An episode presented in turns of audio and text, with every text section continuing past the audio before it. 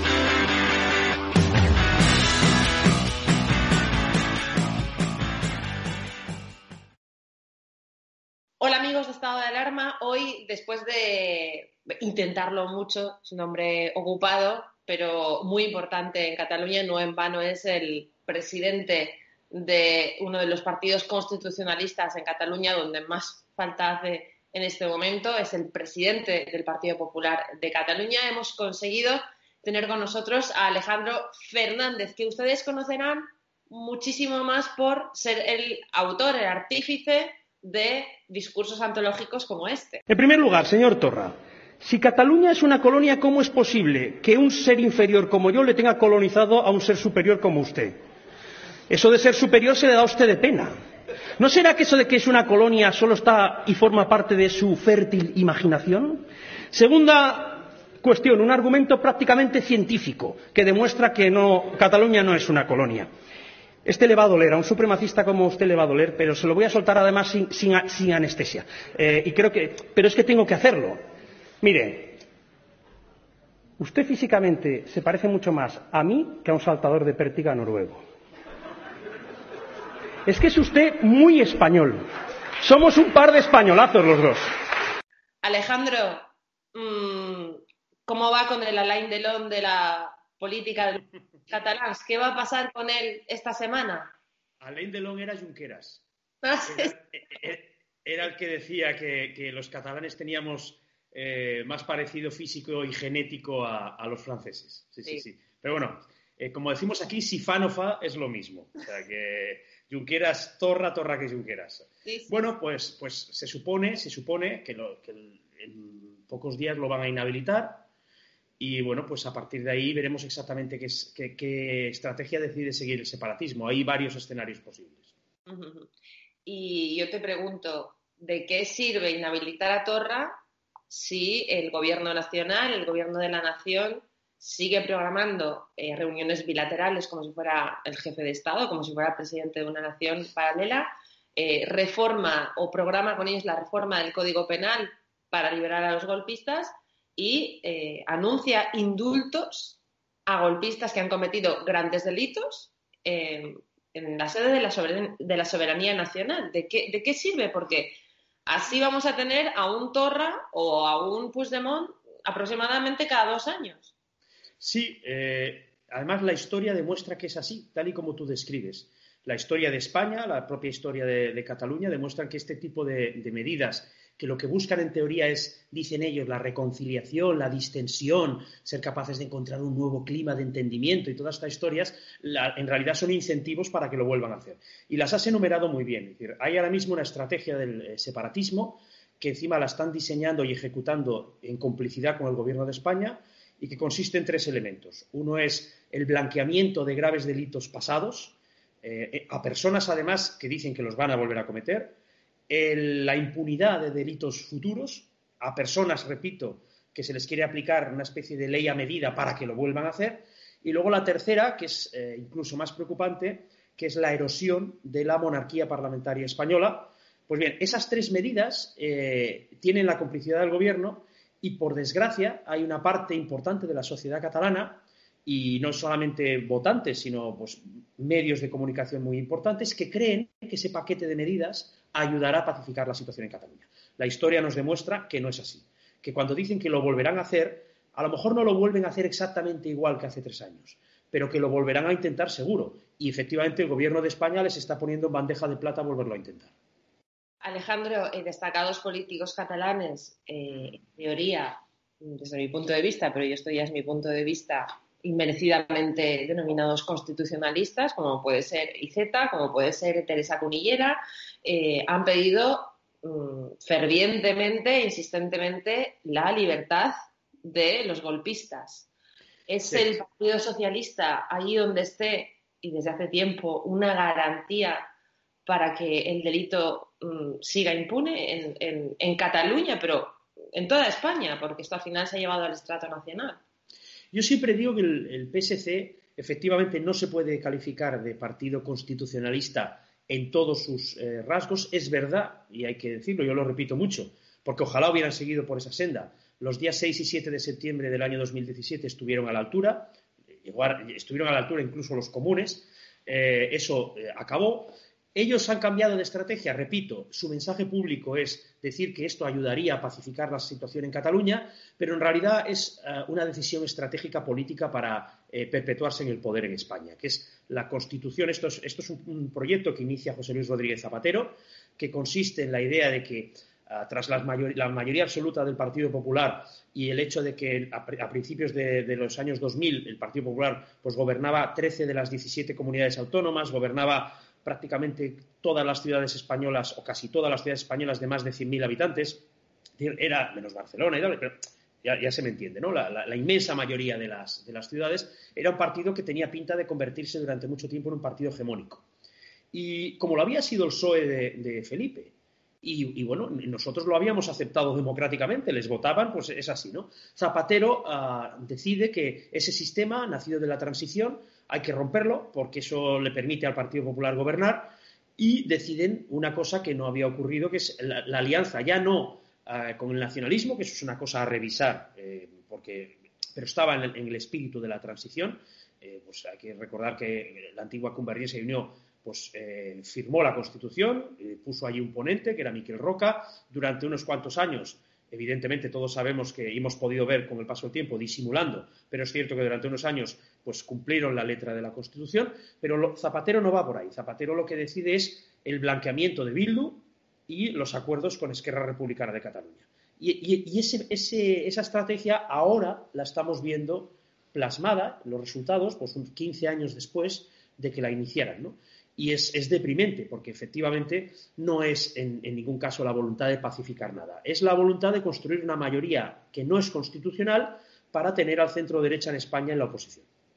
Claro, son aproximadamente entre País Vasco, Cataluña, estamos hablando de casi nueve millones de personas o nueve millones de personas. Sí, sí, sí. Eh, la estrategia del Partido Socialista ayudar a extender esa base social independentista o separatista en lugar de eh, realmente hacer una pedagogía o, de, imponer el imperio de la ley eh, en estas dos eh, regiones de, España para así, como tú has dicho, ya se dio cuenta Zapatero entonces, lograr siempre esas mayorías necesarias para gobernar. ¿Cómo se ve esto? Bueno, la primera cuestión es que el propio Partido Socialista en Cataluña, aunque ellos no, nunca lo reconocerán, se hicieron el araquiri con esta estrategia.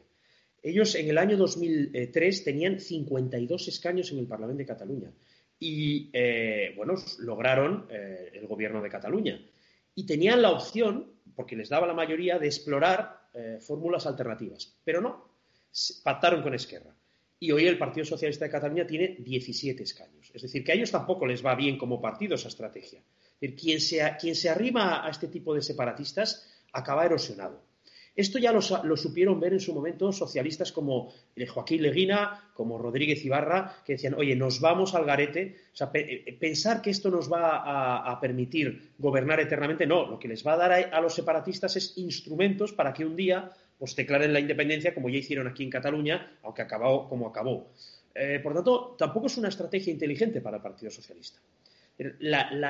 ¿Cómo se resuelve esto? Evidentemente, yo siempre digo que la única manera es gobernar en Cataluña. Eh, estuvimos a punto de lograrlo los constitucionalistas, de la mano de un liderazgo que en aquel momento era indiscutible de Ciudadanos, pero que por desgracia, a las primeras de cambio, después de haber ganado unas elecciones, decidieron dinamitarlo eh, de manera absolutamente incomprensible, porque esto requiere paciencia. En aquel momento faltaron dos escaños para ser capaces de configurar una mayoría alternativa. Pues yo creo que era el momento de tener paciencia, perseverancia y haber seguido. Pero bueno, ahora habrá que volver a empezar de cero es curioso porque el Partido Socialista siempre hace ese discurso de las naciones de naciones, el, Estado plurinacional, eh, trata a las comunidades autónomas como si fueran pequeños reinos de taifas, naciones eh, totalmente aparte, pero después quizás sí se han dado cuenta de que aunque pierdan en Cataluña, les conviene centralizar todo su poder en, en Madrid y decir, bueno, somos el partido útil de los golpistas y somos el partido útil de Otegui en Madrid. Luego, les va mal en, Cataluña, les va mal en el País Vasco, pero donde, por cierto, eh, linchan la casa de Idoia Mendía, que ha comido con Otegui y ha tomado copas con Otegui en una revista, pero después en Madrid se garantizan que son el partido útil para, para estas dos facciones. Sí, sí, sí. Y además es una cosa incomprensible porque el Partido Socialista y la izquierda en general siempre ha sido jacobina, históricamente. Y además se supone, se supone que el Partido Socialista es el garante de la igualdad. Igual que la derecha somos los garantes de la libertad y la tradición, en función de si eres liberal o conservador, eh, históricamente la, izquierda aposta por la igualdad. Pues resulta que aquí en España, por eso el Partido Socialista ha tenido deserciones, pues eso, lo que decía Leguina, Rosa Díez, eh, eh, Redondo Terreros, muchísimos socialistas honestos que, siempre han tenido muy claro, oye, esto es incompatible con la igualdad se supone que los españoles tenemos todos los mismos derechos y deberes. No puede ser que por una cuestión identitaria haya unos españoles que tengan unos derechos y otros tengan otros. Esto debería ser el socialismo, vaya, de, ABC, de, del libro gordo de Petete. Tampoco debería ser, pues, pues, no, no hay manera, ¿no? Entonces, efectivamente, ellos ah, han renunciado a tener un Partido Socialista de Cataluña ganador y un Partido Socialista en el País Vasco ganador porque les han entregado la franquicia a Esquerra, a los comunes, en el caso de Cataluña, y a Bildu. Le están entregando la franquicia a Bildu. De tal manera que efectivamente hoy para muchos eh, vascos de izquierda el partido grande ya no es el Partido Socialista, es Bildu. Bueno, eso es una operación de blanqueamiento, es, gravísimo porque estás normalizando a gente que no es demócrata, que nunca ha, ha pedido perdón por asesinar eh, eh, a centenares de personas, secuestrar, torturar, todo lo que hicieron, nunca han pedido perdón y les estás normalizando eh, como fuerza política eh, democrática. Bueno, pues repito, eso el Partido Socialista puede creer que es una estrategia que y efectivamente a corto plazo le puede ir bien, pero a medio y largo plazo eh, acabará con ellos, acabará con el Partido Socialista, porque es verdad que, todo lo que se junta con eso acaba mal. El problema, a mí que, se acabara el Partido Socialista, pues como se puede imaginar, tampoco me daría una gran pena. El problema es que con eso se pueden llevar por delante la unidad nacional, que es el verdadero peligro. Me parece un excelente titular eh, decir que el Partido Socialista ha entregado la franquicia a Bildu y a Esquerra Republicana y a Puigdemont, la verdad, me parece, me parece muy acertado.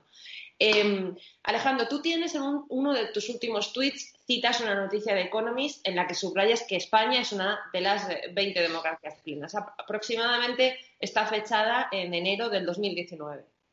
Ahora tenemos este gobierno tramitando indultos para golpistas por cálculo político, eh, tenemos al rey forzado eh, con una prohibición explícita de no acudir a la entrega de despachos a los nuevos jueces. a periodistas siendo llevados a la fiscalía por el PSOE, a Ábalos reuniéndose con Delci y escoltando maletas de Maduro por la aduana, a Otegui llamando al orden a Sánchez y a Torra negándose a declarar ante el TSJ. ¿Que, ¿Tú crees que hoy, a día de 27 de octubre de 2020, España sigue siendo una democracia consolidada o sin serios riesgos de dejar de serla? Vamos a ver, yo creo que España sigue siendo una democracia plena. Ahora bien, hay ah, una estrategia, o sea, aparte de la triple que te he comentado, tiene, tiene consecuencias. Y tiene consecuencias porque, efectivamente, durante los meses de pandemia, el Gobierno de España ha aprovechado, ha intentado aprovechar para introducir poco a poco la patita, de tal modo que va copando eh, esferas de otros poderes. El poder eh, ejecutivo de Sánchez intenta eh, pisar al poder legislativo, como hemos visto el otro día, está intentando también a, la propia institución eh, monárquica, pero incluso también lo hemos podido ver, tiene una actitud de profunda hostilidad hacia el Poder Judicial.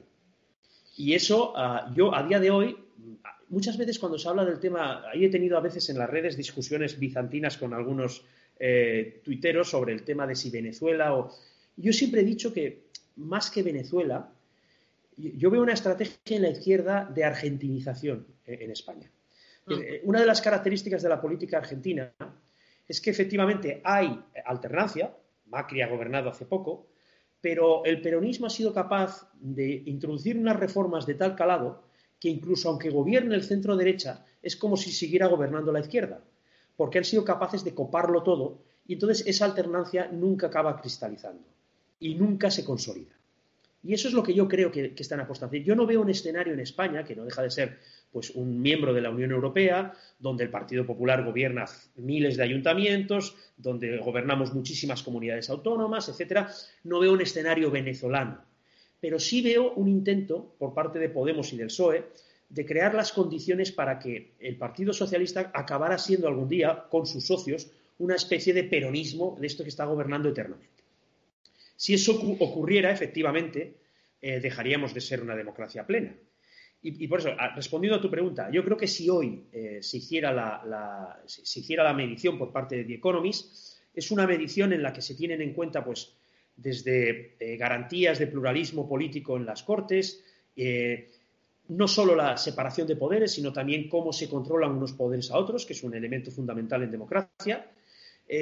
hoy España está en un momento en el que efectivamente podría ponerse eso en riesgo, porque Sánchez está intentando controlar desde el Poder Ejecutivo tanto el legislativo como el judicial. Comparto tu análisis sobre el proceso de argentinización en cuanto a que son muchos más efectivos a la hora de expandir sus eh, ámbitos y redes clientelares, eh, no solamente a nivel institucional, sino a nivel eh, social, aunque es cierto que los que cometieron el fraude jurídico y político en Venezuela fueron dos destacados miembros de Podemos y, profesores aquí en Valencia, Roberto Viciano y, Rubén Martínez Almao, que por cierto ahora es diputado autonómico en un lujosísimo palacete. Eh, claro, eso los hace muchísimo más peligrosos porque combinan eh, ambas habilidades y ambos conocimientos, ¿no? Eh, sobre lo que tú dices del proceso de argentinización, de expansión eh, en todos los ámbitos de la sociedad, de este clientelismo, ¿es eso lo que le sucedió el otro día a Isabel Díaz Ayuso delante de la Asamblea de Madrid, con toda esta gente violenta que acudió, liderado por Isa Serra? Mm, porque hay noticias de que es gente que procede de ámbitos de asociaciones vecinales, de incluso de sindicatos de profesores. ¿Es esto un ejemplo de argentinización de, la sociedad?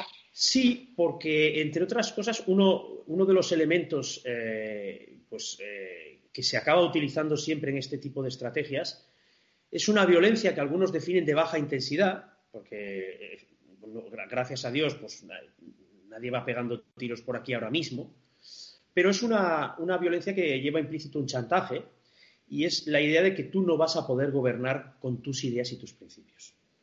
Y que si lo intentas, eh, ya verás lo que vale un peine. Ese es el mensaje de lo, que ocurrió el otro día. Y es muy curioso que suceda eh, con respecto al gobierno de Madrid.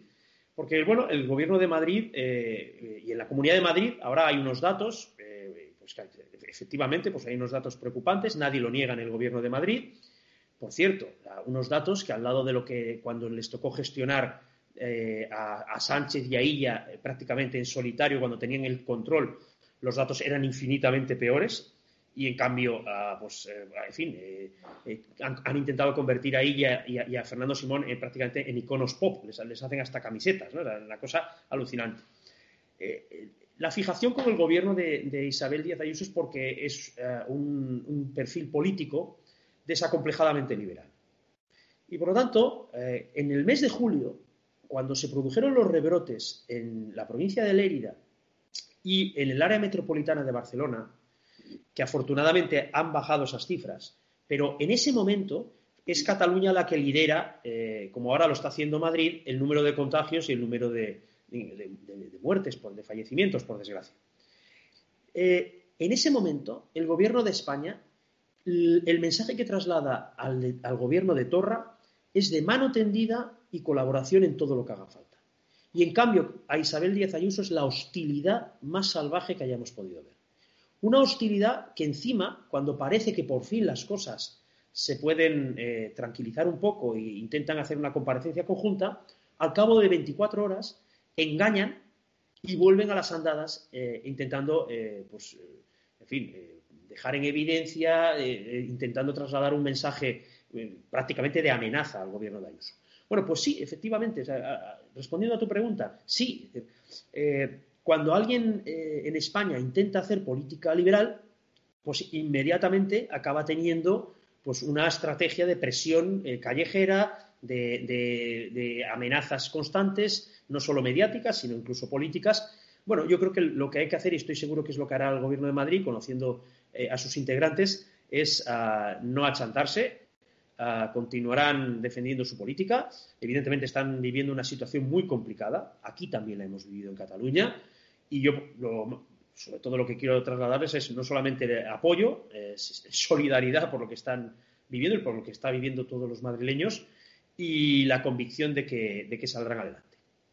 Bueno, Madrid, eh, las cifras también dicen, son cifras y no opinión, que Madrid es la comunidad autónoma con menor número de muertos ahora mismo por, por COVID. Hace dos días aquí en, la comunidad valenciana habían 14 y la semana pasada salió eh, bueno, un aviso del TSJ a, a Chimo Puig que tenía que hacer, tenía, o le obligó a hacer eh, esos PCRs a los profesores que no quería hacer a instancias de un ayuntamiento de, Torrevieja que se vio eh, obligado a ir al, al, contencioso, lo cual parece, como tú dices, una ventana de oportunidad para, el Partido Socialista, pero es que esta semana Podemos eh, también nos ha dicho en el Congreso de los Diputados que el Partido Popular jamás volverá a formar parte del Consejo de Ministros, al más puro estilo eh, Efectivamente.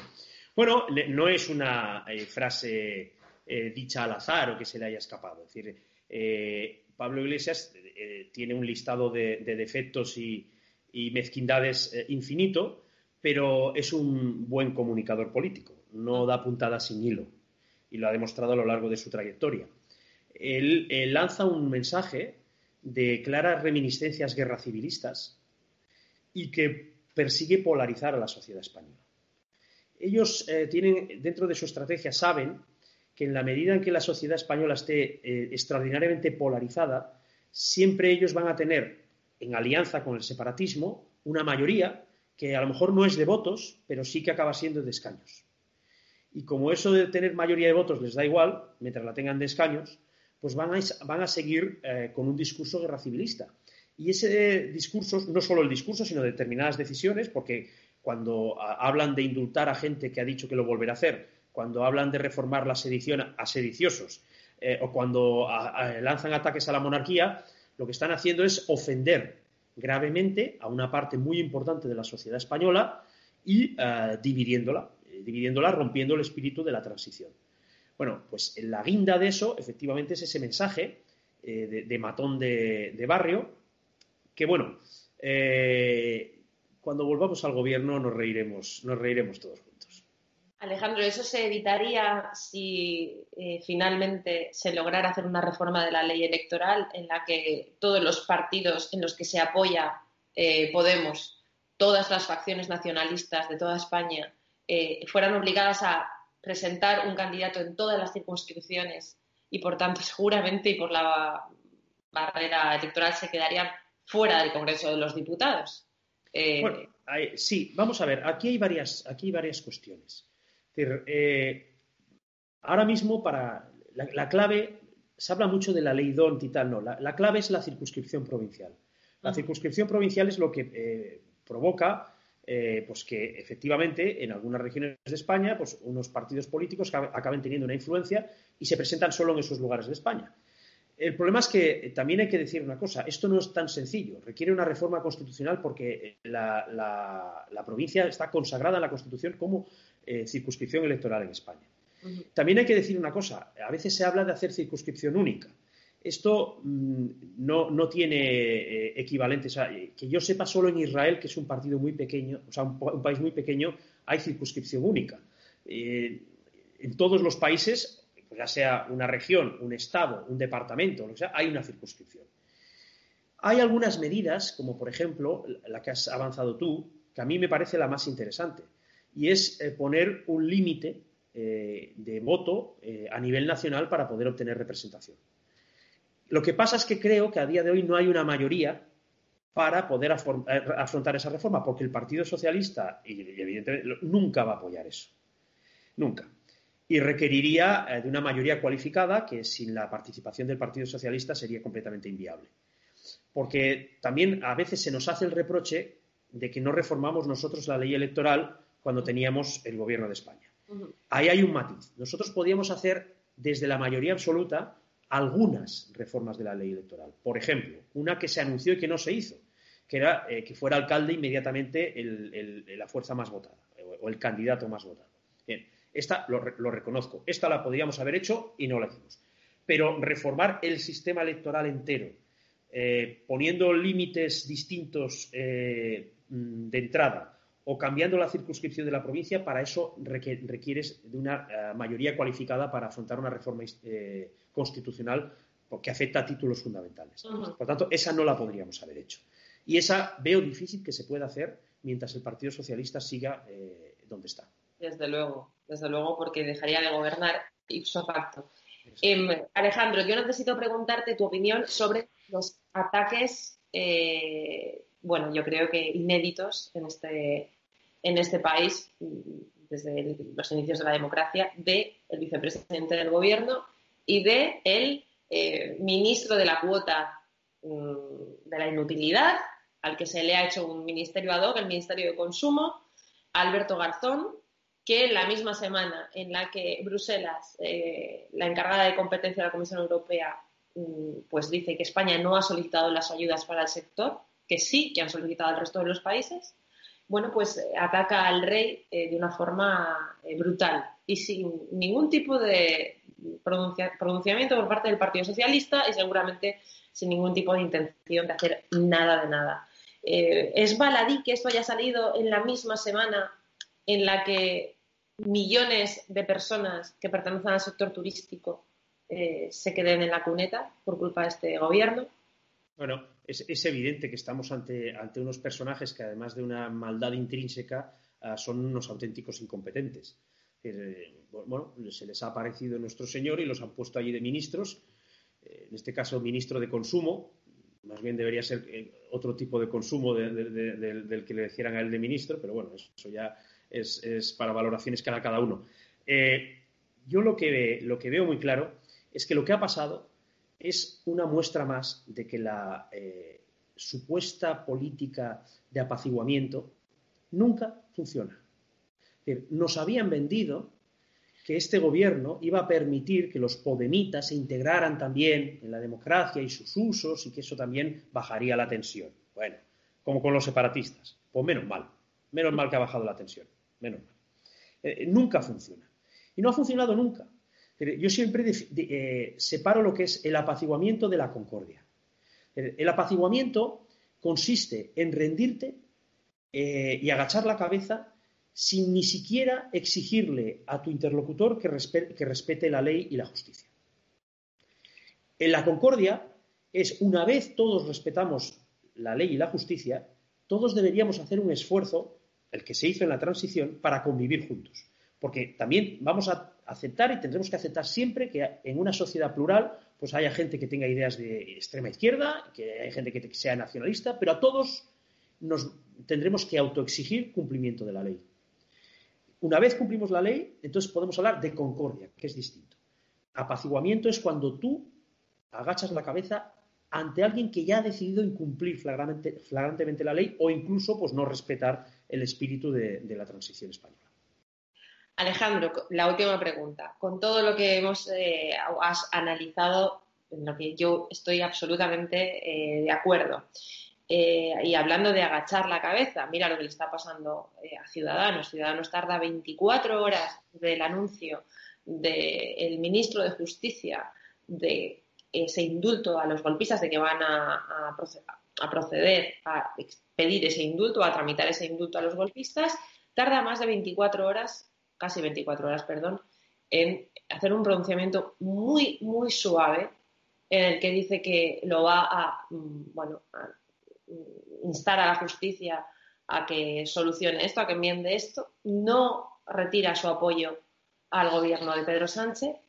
¿Tú crees que con una moción de censura en ciernes por parte de un partido político de derechas, antes estabais solos, ahora no, eh, al Partido Popular no le va a perjudicar mm, votar en contra o abstenerse en una moción de censura contra un gobierno reconocidamente y abiertamente eh, inconstitucional? Vamos a ver. Primero, una valoración del tema que comentas de Ciudadanos. Ciudadanos efectivamente nace con dos misiones fundacionales. Una es combatir al nacionalismo en Cataluña, allí donde los partidos eh, pues lo reconozco, mi partido pues había en su momento había decepcionado a mucha gente porque así nos lo trasladaron los resultados electorales. Ahora estamos recuperándonos, pero mucha gente estaba decepcionada con nosotros y eso eh, funciona así, pues cuando se decepciones te dejan de votar. Y Ciudadanos durante unos años pues fue capaz de coger esa bandera y lo hizo durante tiempo bien. Ahora pues la, ha tirado por la borda, pero durante muchos años lo hizo de manera ejemplar. La otra misión que tenían era la de garantizar que su fuerza en Madrid evitara que los nacionalistas y los podemitas tuvieran la llave. Bien, a esa segunda misión ellos apelan ahora, diciendo que están intentando eh, domar a la fiera. El problema es que eh, una cosa es la teoría y otra cosa es la práctica. Ese discurso con 57 escaños lo podían haber hecho y entonces no lo quisieron hacer. Y ahora con 10 no pueden lograr lo que ellos dicen. Y es más, Sánchez les está utilizando. Porque a Sánchez, mientras está pactando con radicales eh, antidemócratas toda su agenda política, el poder sentarse de vez en cuando con Ciudadanos le blanquea toda su estrategia. Con lo cual, en la teoría lo que dice Ciudadanos suena muy bonito y ojalá lo hubieran hecho cuando tenían 57 escaños, pero ahora con 10 no está sirviendo para nada, porque no solo no está sirviendo para que Sánchez acabe yéndose al ámbito constitucionalista, sino que encima le está blanqueando su estrategia de acercarse o de continuar pactando con el separatismo y con, el, y con los podemitas. Con respecto a la moción de censura, vamos a ver. Yo, sé que esto es una cosa ah, en la que eh, me imagino que cuando luego cuando la gente eh, vea la, entrevista dirán eh, muchos, porque ya sé cómo funciona esto. Oh, qué buena entrevista, pero cuando ha empezado la moción de censura, muy mal, muy mal, muy mal, muy mal. bueno. yo voy a dar mis razones. Además son razones que no son ni de, ni de argumentario, sino que son de, lo que yo creo que es una moción de censura. Y que además, desde la perspectiva de que yo apoyé una moción de censura hace poco en Cataluña, eh, que se perdió. Y, y, sabíamos que la íbamos a perder, pero la apoyamos. Pero tenía sustanciales diferencias con respecto a lo que se quiere hacer ahora. Efectivamente, cuando hay una moción de censura eh, que sabes que vas a perder, Puedes perderla en las cámaras, pero la puedes ganar ante la opinión pública.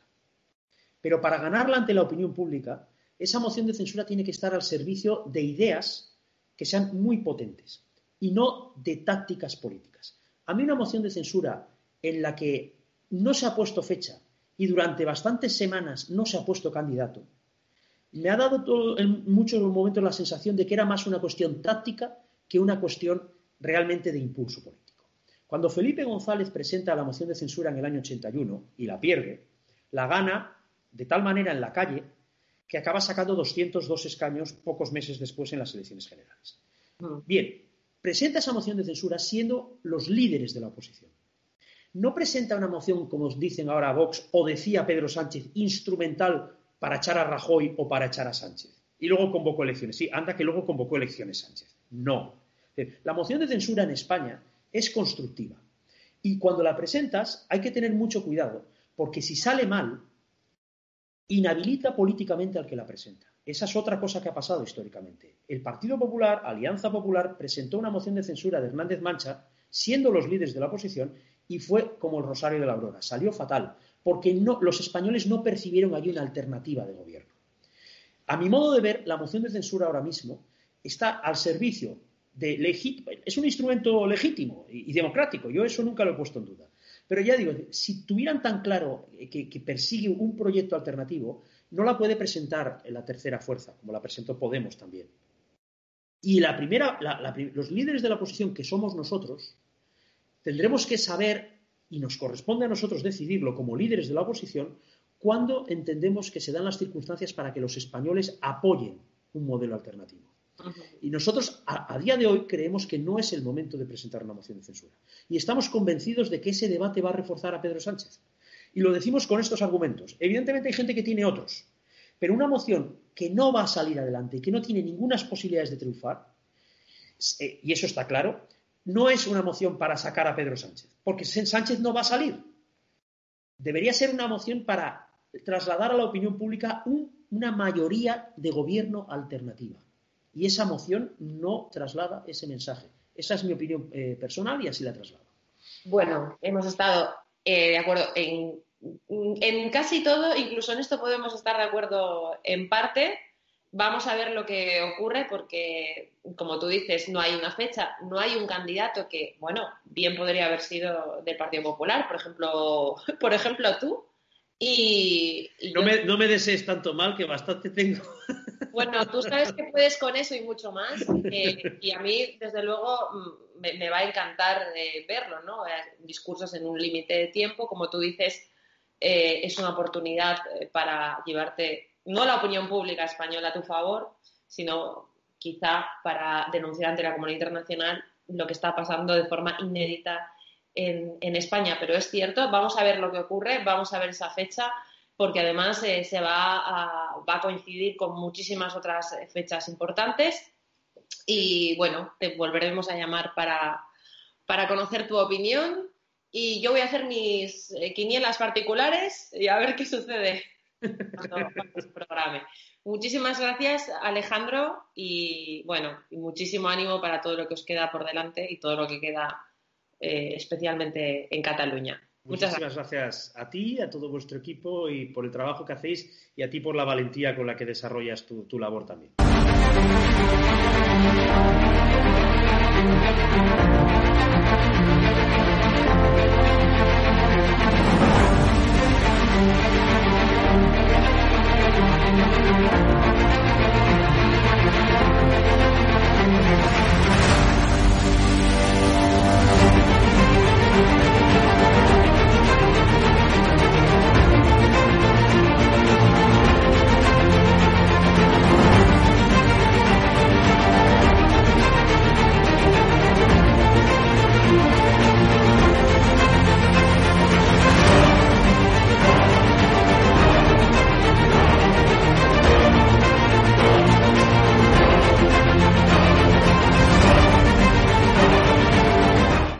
Más importante que ha sucedido en la transición. Roberto, ¿quieres que nos cierren hoy el canal también, no? Por lo que veo. Porque. Madre mía.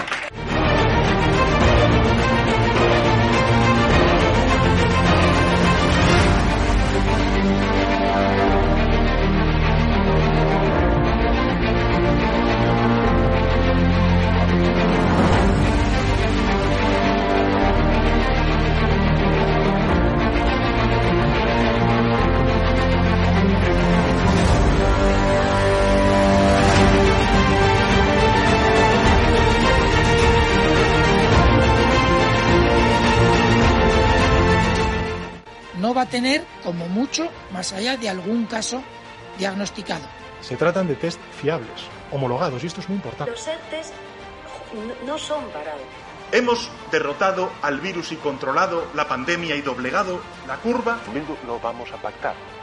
Con Bildu, se lo repito, no vamos a pactar. ¿Qué le va la vida?